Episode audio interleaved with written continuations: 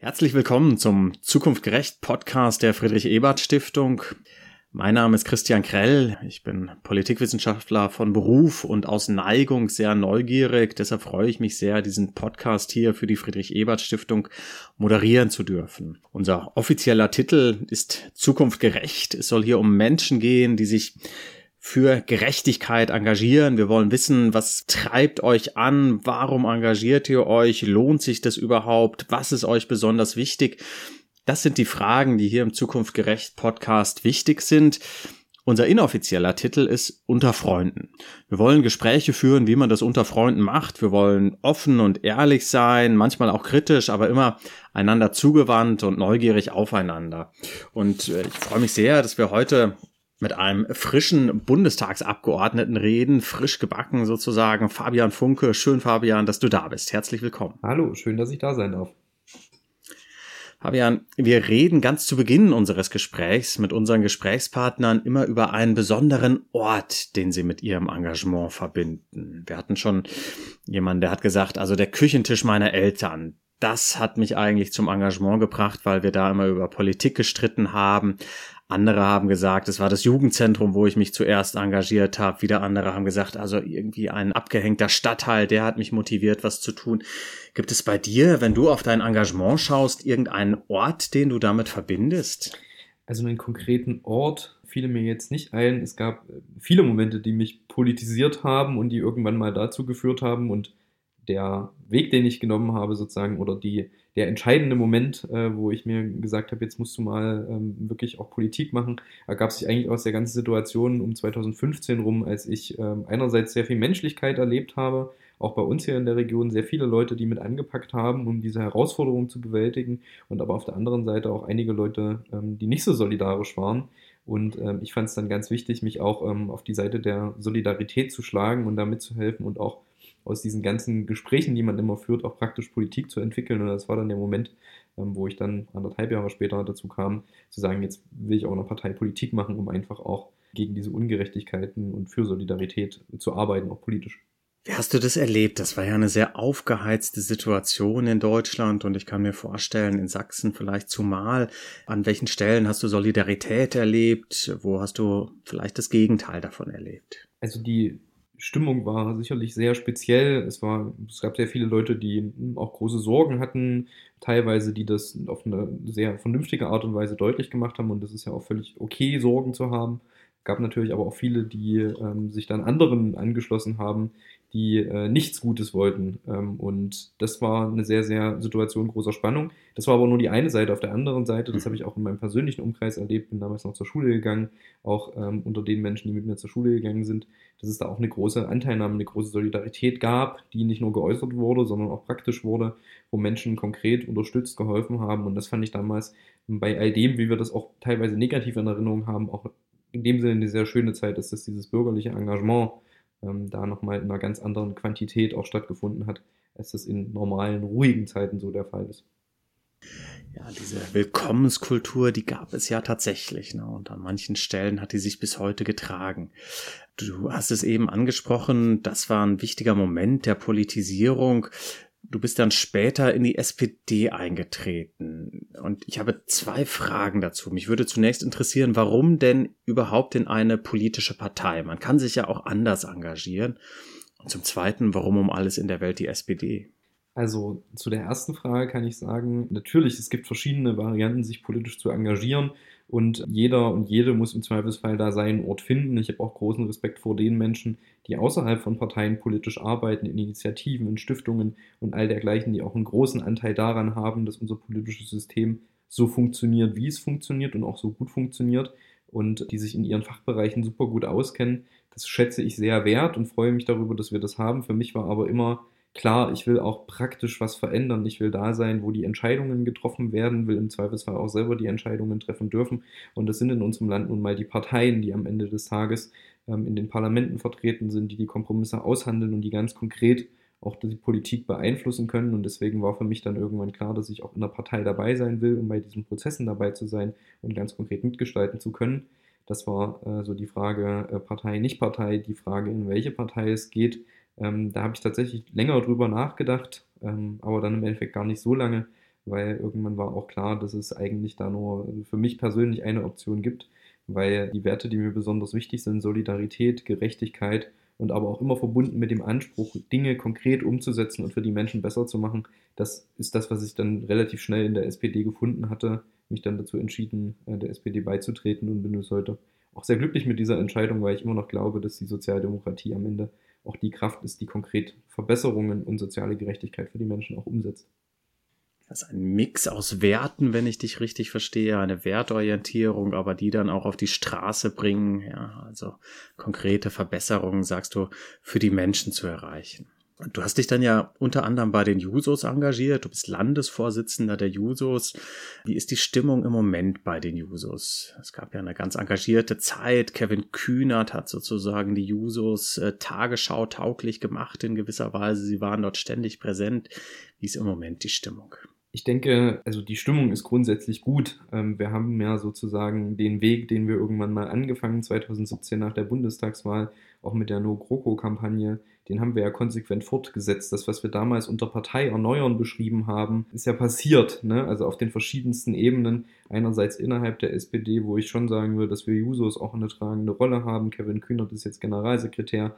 Ähm, andererseits aber auch in den Parlamenten, wenn wir gesehen haben, wie 49 Jusos, darunter ja auch ich, im Herbst in den Bundestag eingezogen sind, dann ist das ja ein ganz klares Signal, dass wir als Jusos präsent sind, dass wir als junge Menschen in der SPD präsent sind und auch für unsere Generation eine sozialdemokratische Stimme verkörpern.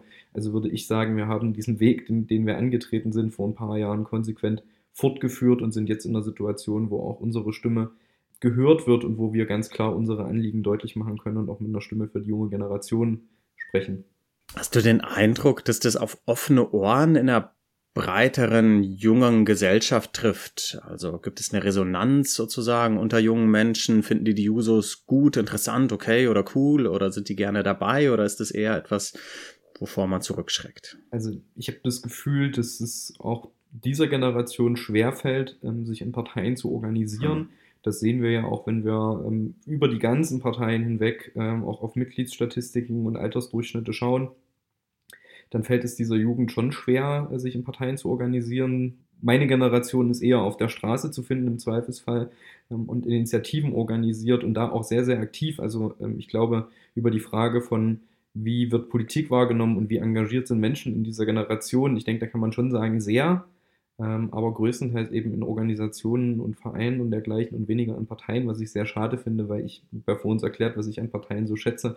Und ich denke, da haben wir auch eine große Aufgabe noch vor uns, zu zeigen, dass Parteien eben nicht nur, und auch wenn ich sie sehr schätze, der Haufen an alten Männern sind, die da äh, ihr Schnitzel in der Kneipe essen, sondern dass es wirklich da auch Beteiligungsmöglichkeiten gibt und konkrete Möglichkeiten gibt, auch politische Inhalte umzusetzen, die für uns junge Menschen relevant und wichtig sind. Und ich denke, so ein paar davon haben gerade auch wir als Users ja ähm, auch im politischen Prozess in unser Wahlprogramm geschrieben, die jetzt hoffentlich oder wahrscheinlich, und dafür arbeiten wir jetzt im Parlament, die auch umgesetzt werden, ähm, geht los bei solchen Sachen wie BAföG-Reform, ähm, geht weiter bei solchen Sachen wie auch zum Beispiel der Cannabis-Legalisierung, was ja auch eine Generationenfrage ein Stück weit ist. Und ich hoffe, dass wir mit solchen Themen und der klaren Ansage, dass Politik auch für junge Menschen da sein muss, es schaffen, in Zukunft auch wieder mehr junge Menschen für Parteien und insbesondere auch für die Users und die SPD zu begeistern. Ja, und die Anzeichen sind ja eigentlich ermutigend, wenn man darauf schaut, wer in die SPD eintritt. Da stellt man fest, dass die Jusos da diejenigen sind, die offenbar viele neue Mitglieder ansprechen. Das ist der Ort, wo viele neue Mitglieder in die SPD finden. Du bist dann ja auch irgendwann in die SPD eingetreten, wie du eben beschrieben hast. Und dann gab es einen gewissen Weg und irgendwann stand fest, es gibt eine Bundestagskandidatur in einem besonderen Wahlkreis. Äh, der Wahlkreis ist aus verschiedenen Gründen besonders, aber auch, weil es der Wahlkreis von Frauke Petri war, bundesweite Prominenz ähm, und nach wie vor ein Wahlkreis mit einem sehr starken AfD-Ergebnis. Wie hast du den Wahlkampf erlebt? Gibt es vielleicht Gespräche oder so, die dir besonders in Erinnerung geblieben sind? War es polarisiert oder offen auf dich zugegangen?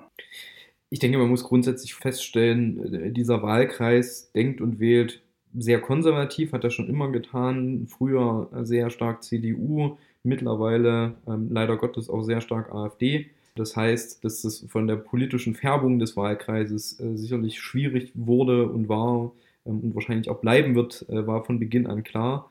Nichtsdestotrotz habe ich auch eine große Offenheit in diesem Wahlkampf gespürt.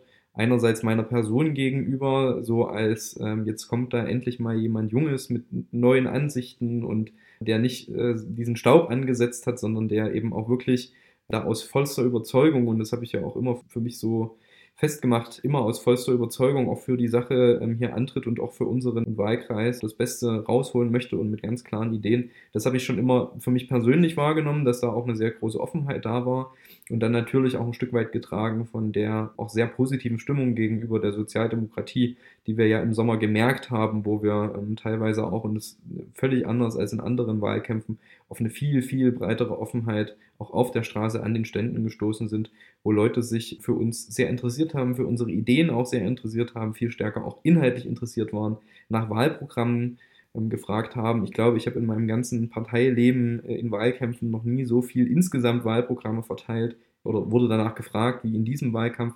Also das hat man schon sehr deutlich gemerkt, dass die Stimmung nach einem Wechsel da war und diese Leute auch wieder ganz klar viel mehr inhaltlich interessiert waren und weniger an die Person gebunden. Und das war ein sehr, sehr schönes Erlebnis auch auf der Straße, was wir im Sommer vielerorts hatten. Ja, das klingt ganz beeindruckend. Und du hast ja dann auch das Wahlergebnis der SPD deutlich verbessert.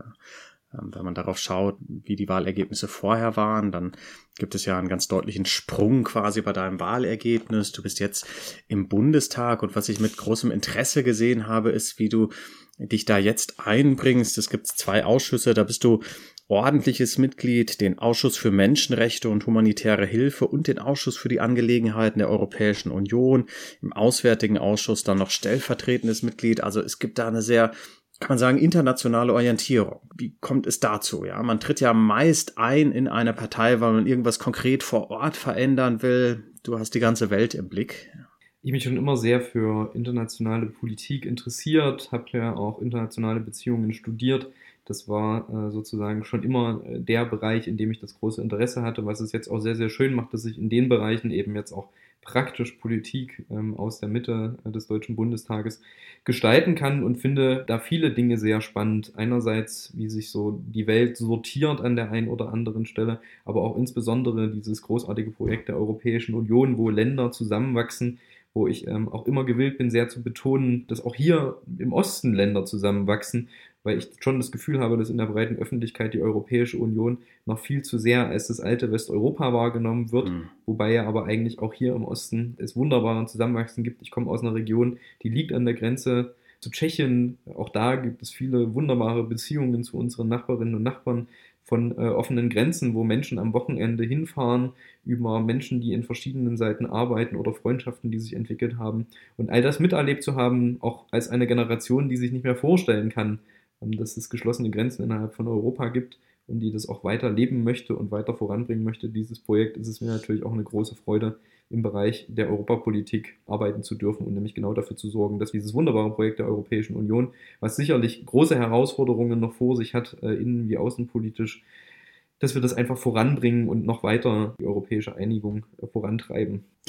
Europäische Einigung vorantreiben, sagst du.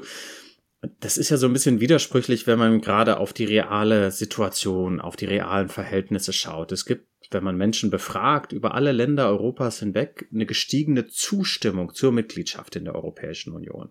Nach dem Brexit etwa haben immer mehr Menschen gesagt, ja, ich finde das gut, ja, das ist wirklich kein gutes Beispiel offenbar, was wir hier mit äh, Großbritannien erleben. Andererseits hat man den Eindruck, dass es etwa bei der Impfstoffbeschaffung, äh, beim Klimawandel, jetzt auch in einer gemeinsamen Außen- und Sicherheitspolitik nicht so richtig vorangeht. Wie kann das aussehen, dieses Europa gestalten und weiter vorantreiben?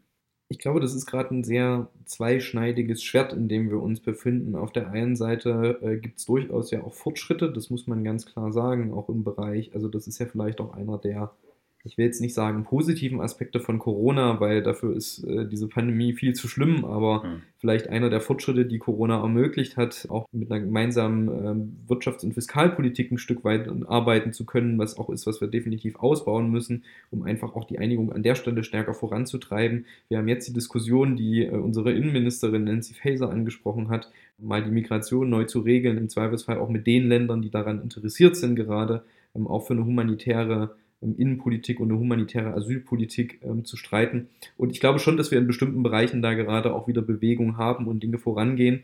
Natürlich ist es schwierig, weil manche Länder in Europa oder zumindest deren Regierungen ähm, gerade nicht gewillt sind, dieses Projekt äh, der europäischen Partnerschaft zu verstärken und da auch deutlich hinter dem zurückfallen, was wir gemeinsam vereinbart haben, auch im Bereich auf Rechtsstaatlichkeit und Co. Das ist schon auch sehr besorgniserregend, aber ich bin trotzdem guter Hoffnung und guter Dinge, dass wir in bestimmten Bereichen mit vielen verschiedenen Ländern zusammen auch weiter Fortschritte machen können. Das ist dann eher sozusagen schauen, mit wem man weitermachen kann und vielleicht auch das akzeptieren, dass man nicht in jeder Frage jeden mitnehmen kann, wenn ich dich richtig verstehe. Ja, darauf wird es wohl hinauslaufen. Also ich würde gerne äh, mit allen Ländern zusammen diese europäische Einigung vorantreiben, aber man muss einfach feststellen, dass manche Länder gerade mehr daran interessiert sind, da zu Fortschritten zu kommen und andere Länder ein bisschen länger brauchen, im Zweifelsfall vielleicht auch, um dahin zu gelangen. Und das ist auch okay. Du hast es ja quasi indirekt schon angesprochen, da Länder, über die wir uns ein bisschen Sorgen machen, Polen, Ungarn, da stellen sich Fragen der Rechtsstaatlichkeit. Wo würdest du sagen, gibt es da Grenzen innerhalb derer man sich bewegt? Ähm, wann muss man als Europäische Union sagen, wir haben hier Grenzen erreicht und überschritten? Wann ist vielleicht Gelassenheit der richtige Zugang? Also es gibt ja ganz klar, ganz klare Grenzen eben im Sinne der Rechtsstaatlichkeit, die auch festgelegt sind äh, über die Europäische Union in Verträgen. Und wenn diese Grenzen überschritten werden, dann gibt es schon Bedarf zum Handeln. Deswegen finde ich es auch gut und wichtig, dass da jetzt entsprechende Rechtsstaatmechanismen ausgelöst wurden, insbesondere gegen Polen und Ungarn, wo es ja gravierende Verletzungen dieser Sache gab, auch im Sinne der Gewaltentrennung und so weiter und so fort. Das sind ja alles Fragen, wo die Union dann schon deutlich machen muss, dass es einen gemeinsamen Wertekonsens gibt und wenn man aus diesem Wertekonsens ausfällt, dass es dann auch Konsequenzen hat. Und äh, demzufolge finde ich die Handhabung da gut und insbesondere, dass wir in den letzten Monaten da auch zu einer schärferen Durchsetzung gekommen sind. Lass mich noch ein Thema ansprechen, was mich besonders interessiert, weil dich ja quasi die Situation von Geflüchteten auch motiviert hat, dich politisch zu engagieren. Und du bist jetzt an einer Stelle im Europaausschuss, wo man auch über Frontex redet und die Sicherung der europäischen Außengrenzen. Und wir beobachten da immer wieder unschöne und mitunter wirklich tragische Szenen von Menschenrechtsverletzungen, die begangen werden an den Außengrenzen Europas, um Menschen den Zugang zu Europa zu verwehren. Zugleich gibt es einen Wertekonsens, den du angesprochen hast in Europa. Wir bekennen uns zu einer Reihe von Werten, die damit eigentlich nicht so richtig in Einklang stehen. Wie kann man da einen vielleicht anderen Umgang mit finden? Also ich denke, da müssen wir offen und ehrlich, und deswegen bin ich auch über den Vorstoß von Nancy Faeser sehr dankbar, dass wir offen und ehrlich darüber sprechen, wie wir in Zukunft weiter damit umgehen sollen, weil wir haben in den letzten Jahren noch einige Situationen gehabt, die eben diesem Wertekonsens nicht entsprechen, sei es das Sterben im Mittelmeer, sei es die Zustände beispielsweise in Moria oder ganz aktuell die Situation an der polnisch-belarussischen Grenze, wo wir ganz klar auch hinter die eigenen Erwartungen zurückfallen, in Polen, in Belarus sogar so weit, dass wir äh, die immer ausgeschlossenen Pushbacks tatsächlich auch nicht mehr verhindern können als Europäische Union. Und das ist schon eine gravierende, schwierige Situation. Und da gibt es auch ganz klar Ideen. Und wir haben da auch Sachen, Gott sei Dank, im Koalitionsvertrag festgeschrieben an dieser Stelle, wenn es um die Reform von Frontex geht, dass man Frontex auch zu einer Agentur umbaut, die nicht nur ähm, unsere Grenzen schützt, ähm, was ich auch immer ein bisschen schwierig finde, weil wir reden immer noch ja auch über Menschen, die da kommen sondern auch dafür sorgt, dass eine humane Aufnahmepolitik auch von Menschen möglich ist und dass wir ganz klar das Recht auf Asyl feststellen und dass wir auch dafür sorgen, dass es insbesondere im Mittelmeer die Menschen dort gerettet werden und nicht weiter ertrinken und dass es auch nicht eine Aufgabe von ziviler Seenotrettung eigentlich ist, sondern dass es da auch eine staatlich organisierte Möglichkeit braucht, um eben die Menschen im Mittelmeer nicht ertrinken zu lassen. Vielen Dank. Ein, ein schwieriges Thema. Ne? Du hast skizziert klare Vorstellungen, die es da gibt im, im, Koalitionsvertrag und jetzt auch an anderer Stelle eingebracht durch Nancy Faeser und andere. Lass uns vielleicht noch in einen anderen schwierigen Bereich der Europapolitik schauen. Außen- und Sicherheitspolitik. Wir erleben da ja eine Zuspitzung äh, der Situation ja quasi zwischen einem westlichen Bündnis und Russland wenn man sieht, wie Europa da agiert, äh, wie ist dein Eindruck? Haben wir genug Gemeinsamkeit der europäischen Staaten? Bräuchten wir mehr, um wirklich stark aufzutreten als Europäische Union? Oder müssen wir uns vielleicht doch zurückfallen lassen auf den Nationalstaat? Ja? Natürlich haben wir in einer Welt, die auch immer globaler wird und deren Herausforderungen auch globaler werden, und das Gleiche gilt ja dann auch für Außen- und Sicherheitspolitik, besteht natürlich die Notwendigkeit, dass wir uns als Europa auf Dinge verständigen und einigen. Und ich würde mir auch wünschen, dass im Bereich der Ukraine-Krise eine klarere, europäisch abgestimmtere Position vorhanden wäre. Nichtsdestotrotz kann man ja auch nicht sagen, dass es sie äh, gar nicht gibt. Deswegen war ich sehr froh, dass wir nun gemeinsam versuchen, auch das Normandie-Format wiederzubeleben, dass insbesondere Deutschland und Frankreich gerade sehr eng abgestimmt miteinander ähm, in der Ukraine agieren. Und bin auch froh darüber, dass wir in Deutschland zu einem Weg gefunden haben oder einen Weg haben und eine Sicht auf die Dinge haben, die sehr, sehr klar ist. Nämlich auf der einen Seite klar zu benennen, wer gerade der Aggressor auch da unten ist und wer die Verantwortung dafür trägt, dass die Situation so eskaliert. Das ist nämlich ganz klar Russland, auch mit den Truppenaufmärschen und all den Dingen, die da stattgefunden haben. Und dass wir gleichzeitig aber sagen, wir haben kein Interesse daran, diese Situation weiter eskalieren zu lassen und wollen ganz stark darauf drängen, dass es Gespräche gibt, und dass äh, Konflikte auf diplomatischem Weg gelöst werden. Das sind beides für mich ganz wichtige Voraussetzungen. Einerseits klar zu machen, wo wir stehen mhm. und äh, an wessen Seite wir stehen, aber gleichzeitig immer dafür zu werben, dass es Verhandlungen braucht, dass es Diplomatie braucht. Und das muss dann auch der gemeinsame Weg sein an dieser Stelle. Ja, es gibt ein berühmtes Wort von Helmut Schmidt dazu, lieber tausend Stunden verhandeln als eine Minute schießen. Daran denke ich gerade bei deinen Ausführungen. Fabian, auch ein fester Teil unseres Gespräches ist ein Dafür-Dagegen-Spiel. Wir bitten unsere Gesprächspartner zu 20 äh, Eindrücken kurz irgendwie zu sagen, sind sie dafür oder sind sie dagegen? Und auf das eine oder andere kommen wir dann im Verlauf des Gesprächs nochmal zurück. Und wenn du bereit bist, starten wir damit. Ich fange mal an mit Wandern in der sächsischen Schweiz. Dafür oder dagegen? Dafür unbedingt dafür. Blended Learning in der Schule, also mehr Digitalisierung im Bildungssystem. Dafür. Der Ausbau des ÖPNV im ländlichen Raum. Sehr dafür. Pizza mit Sauce Hollandaise. Dagegen. Legalisierung von Cannabis. Dafür. Tschechisches Bier. Sehr dafür. Sehr dafür. Eltern unabhängiges BAföG. Dafür. Laola-Wellen in Fußballstadien? Eher dagegen. Autofreie Innenstädte. Dafür. Wahlen für alle Menschen ab 16 freigeben. Dafür. Betriebsräte auch in kleinen Unternehmen. Dafür. Serienmarathon auf Netflix, bis die Augen tränen? Schwierig. Ja, grundsätzlich dafür. Aber es ist nicht deins. Nee, ich bin da sehr diszipliniert an dieser Stelle ähm, und bin äh, gefühlt äh, als einer der wenigen Menschen in der Lage, auch nach ein, zwei Folgen zu sagen, okay, es ist gut für heute.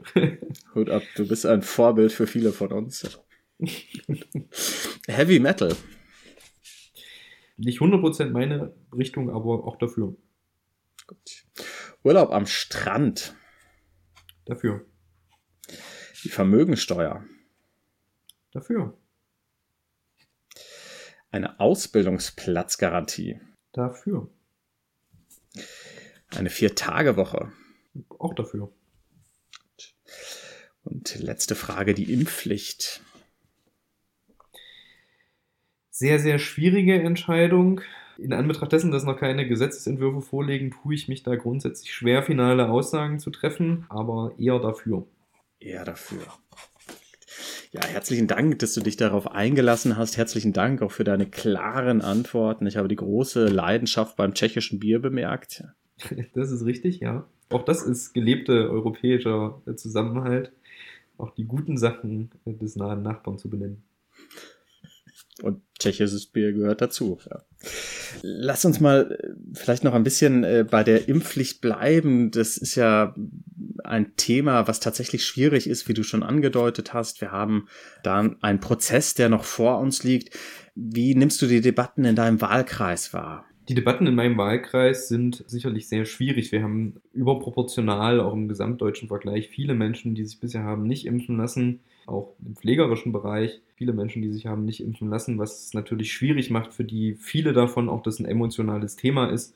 Und auch wenn ich es für sehr wichtig und richtig halte und immer dafür werbe, auch sich impfen zu lassen und glaube auch, dass die Impfpflicht ein vernünftiger und guter Weg sein kann, ist es mir trotzdem wichtig, auch immer sensibel mit den Menschen zu sprechen, die da reale Ängste haben. Ähm, ob man sie nun auch so sieht oder nicht, ist, ist da gar nicht die Frage. Aber einfach auf Respekt und Augenhöhe mit den Menschen zu sprechen und ihnen immer wieder zu erklären, warum wir bestimmte Entscheidungen treffen, was die Vorteile der Impfung sind und so weiter und so fort. Das ist mir ganz wichtig, dass man da trotzdem auch im Gespräch miteinander bleibt, weil das nehme ich aktuell auch nur bedingt wahr auch von beiden Seiten, wenn wir uns die Montagsdemonstrationen anschauen. Und deswegen finde ich es wichtig, dass man da viel drüber spricht, viel erklärt. Und das versuche ich auch jeden Tag hier zu tun. Mit Respekt und auf Augenhöhe miteinander reden. Manche haben Sorge, dass es eine gesellschaftliche Spaltung gibt. Würdest du das auch so sehen? Steht die im Raum, die gesellschaftliche Spaltung? Ich würde schon so weit sagen, dass es auch in bestimmten Regionen zumindest Gefahren für den ähm, gesellschaftlichen Zusammenhalt gibt. Ich glaube aber nicht, dass die in Stein gemeißelt sind. Ich glaube auch nicht, dass die zwangsläufig an dieser einen Entscheidung hängen, sondern ich glaube vielmehr, dass es die Frage davon ist, wie man miteinander spricht. Und da gehören ähm, beide Seiten im Zweifelsfall dazu, dass man eben im Gespräch miteinander bleiben muss, um diese zumindest Risse von Spaltung würde ich nicht sprechen, aber zumindest diese Risse in der Gesellschaft auch überbrücken zu können. Und wir stehen einfach vor schwierigen Entscheidungen, die man treffen muss und sich davor wegzuducken und damit diese vermeintliche Spaltung verhindern zu wollen, halte ich auch nicht für die richtige Variante ja, miteinander im Gespräch bleiben. Manchmal, wenn man Argumente gegen die Impfpflicht hört, äh, dann hat man den Eindruck, dass so etwas dadurch klingt wie eine grundsätzliche Skepsis dem Staat gegenüber, der Obrigkeit, der Elite, die einen bevormunden. Wo glaubst du, kommt das her? Wieso ist das so und wie kann man denn damit umgehen? Das ist sicherlich keine einfache Frage und wenn irgendjemand darauf die finale Antwort hätte, wären wir im Zweifelsfall auch schon ein ganzes Stück weiter. Ich denke, dann gibt es viele Erklärungsansätze, äh, beginnt bei auch einer großen Enttäuschung ähm, gegenüber dem System, auch hier in Ostdeutschland, resultierend auch aus Prozessen in den 90er Jahren, in den Nachwendejahren, ähm, wo der Staat sich auch ein Stück weit aus dem Leben der Bürgerinnen und Bürger zurückgezogen hat, zumindest so das Gefühl, wo viele Arbeitsplätze verloren gegangen sind, Menschen auch in einerseits finanzielle Nöte gekommen sind, andererseits auch schwierig zu beschreiben, aber dass sie keine Arbeit mehr haben. Und ich finde, Arbeit ist immer viel, viel mehr als, da geht es nicht nur um die finanzielle Versorgung, sondern Arbeit ist auch ein Stück Teilhabe, auch ein Stück, äh, dass man sich als wertvoller Teil dieser Gesellschaft fühlt. Und das sind einige Risse, die Menschen auch hier noch nicht verwunden haben und auch das den Staat übernehmen, was damals passiert ist. Und äh, das ist sicherlich eine Sorge, die man sehr ernst nehmen muss, wo man als Staat auch klar Dinge dagegen setzen muss, bei den Menschen dafür sorgen muss, dass sie auch wieder Vertrauen in den Staat finden. Und das hat dann auch was mit Versorgung zu tun, mit Infrastruktur zu tun, dass eben nicht alles abgebaut wird, dass es immer noch Möglichkeiten zur Teilhabe vor Ort gibt und dass man mit ihnen spricht. Das sind alles ganz wichtige Dinge, wo ich glaube, dass man äh, schon ein Stück weit auch eben diesen Riss und dieses Misstrauen äh, von mhm. Menschen gegen den Staat ein Stück weit lindern kann oder genau dem auch sich nähern kann. Und das äh, ist auch was, was ich sehr, sehr doll versuche, eben genau da zu sein, Menschen Politik zu erklären und gleichzeitig ähm, auch dafür zu sorgen, dass sie sehen, dass die Politik auch was Gutes tut. Ansonsten bleibt natürlich ganz klar, also einige Sachen sind auch klar, es gibt Fakten und an Fakten muss man sich halten. Und für mich zumindest mit Nazis spricht man nicht. Das sind ähm, Grundregeln, Darüber hinaus ist es aber, denke ich, schon wichtig, da auch miteinander eben zu sprechen und auch Sorgen und Nöte ernst zu nehmen. Klare Grenze nach rechts die muss man ziehen und zugleich sagst du, wir müssen schon auch darüber nachdenken, welche positive Rolle vielleicht der Staat in der Gesellschaft spielt. Und du hast beschrieben, da gab es in der Nachwendesituation einen Rückzug des Staates aus dem Leben der Menschen. Und das fiel ja in der Zeit, wir hatten einerseits diesen Systemumbruch und zugleich auch die Vorstellung, dass der Staat sich möglichst weit zurückzieht, weil der Markt im Zweifelsfall überlegen ist. Ne? Die Hochphase des Neoliberalismus hat da begonnen, ja, die Idee, ähm, dass der Staat es eigentlich schlechter macht als der Markt, wir müssen es den Privaten überlassen. Brauchen wir jetzt ein anderes Verständnis vom Staat? Ich denke, dass der Staat schon nach wie vor auch sehr wichtig ist und dass diese Privatisierungen teilweise während der Hochzeit des Neoliberalismus, äh, wie du das gerade nanntest, schon auch für nachhaltige Probleme gesorgt hat und auch in der Versorgung sorgt und dem Staat jetzt natürlich auch nochmal in dem Sinne eine besondere Rolle zufällt, als dass wir wieder in einer Zeit großen Veränderungen sind. Das sehen wir ja an den verschiedenen Ecken und Enden. Wir haben die Klimakrise, die bekämpft werden muss, was auch dazu führt, dass sich die Wirtschaft grundlegend ändert, dass bestimmte Berufszweige vielleicht in 10, 15 Jahren entweder aufgrund dieser Transformation nicht mehr verfügbar sein werden, vielleicht auch wegen der digitalen Transformation nicht mehr verfügbar sein werden und dafür aber andere wichtige Aufgabenfelder hinzukommen, wo es Menschen braucht, die äh, mitarbeiten. Und unter diesem Eindruck eines großen Umbruches der Wirtschaft braucht es ganz klar den Staat, der einerseits Investitionen bereitstellt, der diese Transformation fördert und der gleichzeitig darauf acht gibt, dass die Menschen da auch mitgenommen werden und nicht am Ende in ähnlichen großen Umbrüchen, auch privaten Umbrüchen stehen, wie das hier in dieser Region in den 90er Jahren der Fall war. Vielleicht noch ein Satz, auch den Menschen klar die Angst hm. zu nehmen vor dem, was da kommt weil diese Transformation ist auch eine Chance, Neues zu schaffen. Martin Dulich nennt das immer ganz schön und da schließe ich mich an, ein Aufbruch Ost. Und das ist, oder ein Vorsprung Ost, sagt er immer auf, mal was anderes, aber ähm, einen Vorsprung Ost zu schaffen, nämlich genau das, dass wir diese Transformation auch nutzen können als Chance, um hier in dieser Region voranzugehen. Und das ist mir ganz wichtig, aber dafür braucht es einen starken Staat, der die Voraussetzungen dafür schafft. Und man könnte ja sagen, in Sachen Wandel, in Sachen Transformation, da hat ja deine Region tatsächlich einiges mitgemacht. Da sind ja Expertinnen und Experten sozusagen vor Ort. Und man kann ja das Wissen durchaus auch nutzen für die großen Wandlungsprozesse, die vor uns stehen. Ja, sicherlich. Also hier hat man sehr hart in den 90er Jahren erlebt, was Transformation bedeutet und auch was es bedeutet, wenn sich in Transformation der Staat ein wenig zurückzieht und eben nicht die Mittel bereitstellt, die es braucht, um das erfolgreich zu meistern. Und das ist was, was wir definitiv besser machen müssen auch weil es diesmal ja nicht nur eine bestimmte Region betrifft, sondern im Zweifelsfall das ganze Land, wenn auch vielleicht an einigen Orten mehr, an anderen weniger, aber grundsätzlich ja eine, eine nationale, europäische und globale Herausforderung ist. Du hast es schon angesprochen, ne? wenn man will, dass der Staat präsent ist, äh, dass es eine funktionierende Infrastruktur gibt. Ähm, du hast der ÖPNV eben im ländlichen Raum besonders bejaht dann braucht man einfach auch Mittel, dann braucht man Geld. Äh, du hast auch eine Vermögenssteuer bejaht. Warum brauchen wir die? Manche sagen, ja, das bringt doch zu wenig, der Aufwand ist so groß. Warum das klare Plädoyer dafür?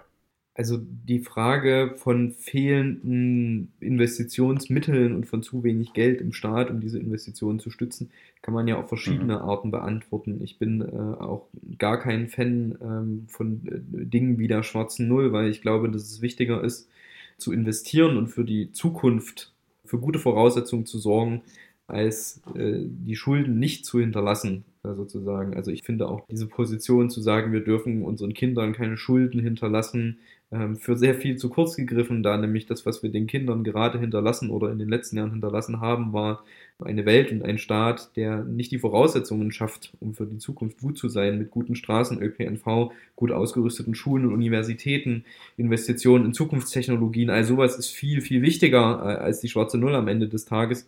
Deswegen auch da das klare Plädoyer äh, dagegen. Aber es ist natürlich auch so, dass in einem Staat gilt, dass starke Schultern viel schultern müssen. Das ist für mich auch klar. Und wir sehen ja, wohin sich das gerade entwickelt. Die Einkommen und Vermögen bewegen sich immer weiter auseinander. Menschen, die sehr viel Geld haben, bekommen immer mehr Geld und Menschen, die wenig Geld haben, kommen nicht voran. Ähm, wir sind in Deutschland ja auch eines der Länder, in denen sozialer Aufstieg schwierig ist, ähm, weil es eben auch danach geht. Und da müssen wir eben das viele Geld von wenigen Menschen nutzen, um Voraussetzungen zu schaffen dafür, dass alle profitieren am Ende des Tages. Das ist wichtig, damit eben auch diese Unterschiede wieder geringer werden, die ja auch hinderlich für den sozialen Zusammenhalt sind, wie ich finde. Also diese am Ende materiellen Unterschiede, die würdest du sagen, die haben auch Auswirkungen auf den sozialen Zusammenhalt, auf den gesellschaftlichen Zusammenhalt. Wenn die zu groß werden, kriegt man den Zusammenhalt nicht mehr richtig hin. Ja, das, sehe ich so. Einerseits wenn wir zu wenig Aufstiegschancen haben, ist es natürlich auch was, was so gesellschaftliche Realitäten manifestiert, ähm, was auch bestimmte soziale Spektren manifestiert. Und das ist ja nicht das, was wir wollen, sondern Gerechtigkeit bedeutet für mich auch immer, dass Menschen, egal aus welchem Haushalt sie kommen, zumindest ähnliche, eigentlich sogar die gleichen Chancen haben, später mal erfolgreich zu werden und das zu tun, was sie tun möchten und in dem sie gut sind und das nicht dadurch limitiert wird, was die finanziellen Voraussetzungen auch der Eltern sind ja, Gerechtigkeit auch als Bildungsgerechtigkeit. Ne? Jeder soll quasi die gleichen Chancen haben, was aus seinem, aus ihrem Leben zu machen. Ja, und das kann auch ganz vielfältig sein. Also das gehört ja auch dazu, dass es eben vielfältige Möglichkeiten gibt, auch das zu machen, was man möchte oder das, worin man gut ist oder das, worin man seine Berufung sieht. Da kommt wahrscheinlich dann auch die Ausbildungsplatzgarantie ins Spiel. Also nicht nur schulische oder universitäre Möglichkeiten zu erschließen, sondern auch breit Ausbildungsplätze etwa. Ja, genau. Das ist definitiv auch ein Faktor. Es geht auch darum, dass eben man jungen Menschen ganz klar eine Perspektive aufzeigt und auch die Sorgen und Ängste, die sich ja in Corona nochmal verstärkt haben, ähm, in einer Situation, wo es einerseits stellenweise auch wirtschaftliche Unsicherheit gibt, wo es aber auch Bildungsunsicherheit gibt, da eine Möglichkeit zu schaffen, dass junge Menschen wissen, ich habe auf jeden Fall die Möglichkeit, auch eine Ausbildung zu beginnen und mich da irgendwie meinen Bildungsweg fortzusetzen. Das ist ganz, ganz wichtig, wie ich finde, ähm, auch weil wir die Menschen ja in Zukunft brauchen. Wir brauchen gut ausgebildete junge Menschen für die Zukunft. Auch die Wirtschaft braucht sie und da die Voraussetzungen über eine Ausbildungsplatzgarantie zu schaffen, ist auch ganz wichtig anderes Instrument, nun wieder eher auf Hochschule orientiert, äh, zumindest überwiegend, ist das elternunabhängige BAföG. Da habe ich auch mitbekommen, dass du leidenschaftlich Ja gesagt. Man kann ja jetzt immer aus einer aus einer gewissen Gerechtigkeitsperspektive dagegen argumentieren und sagen, wir müssen doch auf das Einkommen der Eltern schauen. Die reichen Eltern können doch ihren Söhnen das Studium ermöglichen. Warum braucht man denn bitte schön ein elternunabhängiges BAföG? Menschen, die ihren Bildungsweg auch nach der Schule fortsetzen und sich an eine Universität begeben, um zu studieren und äh, sich weiterzubilden, die sollten auch unabhängig von ihrem Elternhaus die Möglichkeit haben, das auf eigenen Füßen stehen zu tun und sich so weiterzuentwickeln, wie sie das für richtig halten. Und dafür ist eine finanzielle Sicherheit ähm, und eben auch eine Unabhängigkeit von ähm, allem anderen über ein elternunabhängiges BAföG wichtig, weil es eben die Möglichkeit schafft, auch sich so weiterzuentwickeln, wie man das selber möchte und immer mit der Sicherheit, dass man nicht in ein finanzielles Loch fällt. Und ja auch ganz klar dafür, und das ist ja auch, wo ich sage, wir haben das Studium ein wenig zu sehr ökonomisiert am Ende des Tages. Das Studium eben auch nicht nur sein darf, ein möglichst schneller Berufsabschluss, eine möglichst schnelle Ausbildung, sondern dass man durchaus auch die Möglichkeit geben muss, dass Menschen sich während des Studiums weiterentwickeln und in die Richtung entwickeln, wo sie gut sind oder wo sie sich selbst ähm, auch sehen. Und diese finanzielle Sicherheit, das zu tun, äh, schafft auch ein Stück weit die Möglichkeit, sich dahin zu entwickeln, wo man sich selbst sieht. Und das hat ja groß gesprochen, was zu tun mit Freiheit, mit Selbstverwirklichung. Ja. Lass uns gegen Ende des Gesprächs mal noch drauf schauen. Du stehst ja jetzt am Anfang deiner Legislaturperiode. Ein paar Monate liegen hinter dir und knapp vier Jahre liegen vor dir. Wann würdest du sagen, ist es eine gelungene Legislaturperiode? Wann hat sich dein Engagement sozusagen für Gerechtigkeit im Bundestag ausgezahlt? Was musst du dafür erreicht haben, damit du da zufrieden weitergehst? Ich denke, das hat eine persönliche mhm. Komponente, mhm. aber vor allem auch eine Komponente, wie wir jetzt in dieser Situation, in der wir uns befinden, dass es das erste Mal seit sehr, sehr langer Zeit wieder einen sozialdemokratischen Bundeskanzler gibt und dass wir ohne die Union regieren, ähm, dass wir auch diese Chancen nutzen. Und da sehe ich ganz, ganz große Chancen. Ähm, einerseits in dem Bereich auch der Bildung, andererseits aber auch ganz stark im Bereich ähm, der Gleichstellung und einem Gesellschaftsbild, was uns auch sehr stark eint, wo es große Möglichkeiten gibt. einerseits was ähm, auch solche Fragen sind, zum Beispiel wie Zuwanderung, eine gemeinsame Linie zu finden, dass es Menschen einfacher wird, sich hier in Deutschland heimisch und wohl zu fühlen, dass wir den Spurwechsel schaffen, dass Menschen, und das finde ich auch einigermaßen unsäglich, dass Menschen, die sich hier gut integrieren, die auch einen Job haben, die hier ein soziales Umfeld haben, dass wir es schaffen, dass diese Menschen auch definitiv hier bleiben dürfen und einen gesicherten und geschützten Status haben, weil wir sie definitiv auch brauchen und weil sie auch einen großen Mehrwert für die Gesellschaft darstellen.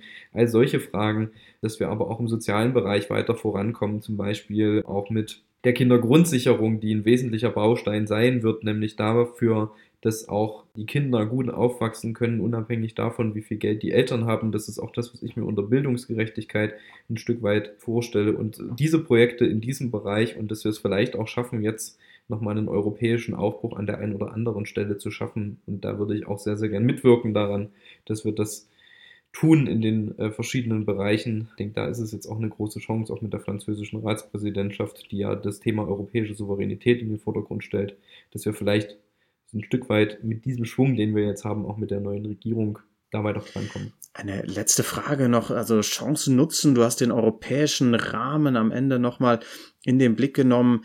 Ähm, wir haben einen sozialdemokratischen Kanzler. Hast du den Eindruck, dass es auch in anderen Ländern für die Sozialdemokratie wieder aufwärts geht und dass das vielleicht insgesamt einen, einen neuen Schwung reinbringt? Das bleibt zu hoffen. Also es gab ja durchaus auch schon Menschen, die von einem sozialdemokratischen Jahrzehnt gesprochen haben. Das wäre sicherlich sehr schön. Und wir sehen ja auch in anderen Ländern, dass die Sozialdemokratie lebt. Diese Woche erst wieder mit dem äh, tollen Sieg auch in Portugal der Sozialdemokraten. Und ich denke schon, dass auch wieder verstärkt mit auch diesen Transformationsprozessen und dergleichen Fragen in den Vordergrund rücken, die sehr viel stärker sozialer Natur sind und dass wir eben diese neoliberalistische Agenda der 2000er und stellenweise 2010er Jahre auch hoffentlich überwinden und ähm, eben diese sozialen Fragen wieder in den Vordergrund stellen, die definitiv existieren und daran gemeinsam auch in Europa über die Länder hinweg daran arbeiten können, dass sich die sozialen Unterschiede verringern, dass wir gut durch diese Transformation der Wirtschaft kommen und gleichzeitig auch wieder zu mehr ein Stück weit Internationalismus mhm. finden und es eben schaffen, auch dieses Projekt in Europa weiter voranzutreiben und wieder ein gemeinschaftliches Gefühl dafür entsteht, dass es wichtig ist, in solchen Zeiten, wo wir in einer globalisierten Welt leben, auch europäisch gemeinsam voranzugehen, die Herausforderungen europäisch zu bewältigen. Das ist, denke ich, zwingend notwendig und ich bin da aber auch guter Dinge, dass wir es schaffen, die Menschen dafür zu begeistern, auch über Deutschland hinaus. Ja, herzlichen Dank. Ich finde, man merkt sehr deutlich, äh, dass du quasi ein Herzenseuropäer bist. Ja. Danke, dass du diese Begeisterung mit uns geteilt hast. Danke, dass du uns gezeigt hast, quasi, wo du dich an welchen Stellen wofür engagierst und wie du die Chancen nutzen willst, die jetzt vor uns liegen. Vielen Dank für die Offenheit im Gespräch. Vielen Dank für den guten Austausch, lieber Fabian. Vielen Dank, dass ich da sein durfte.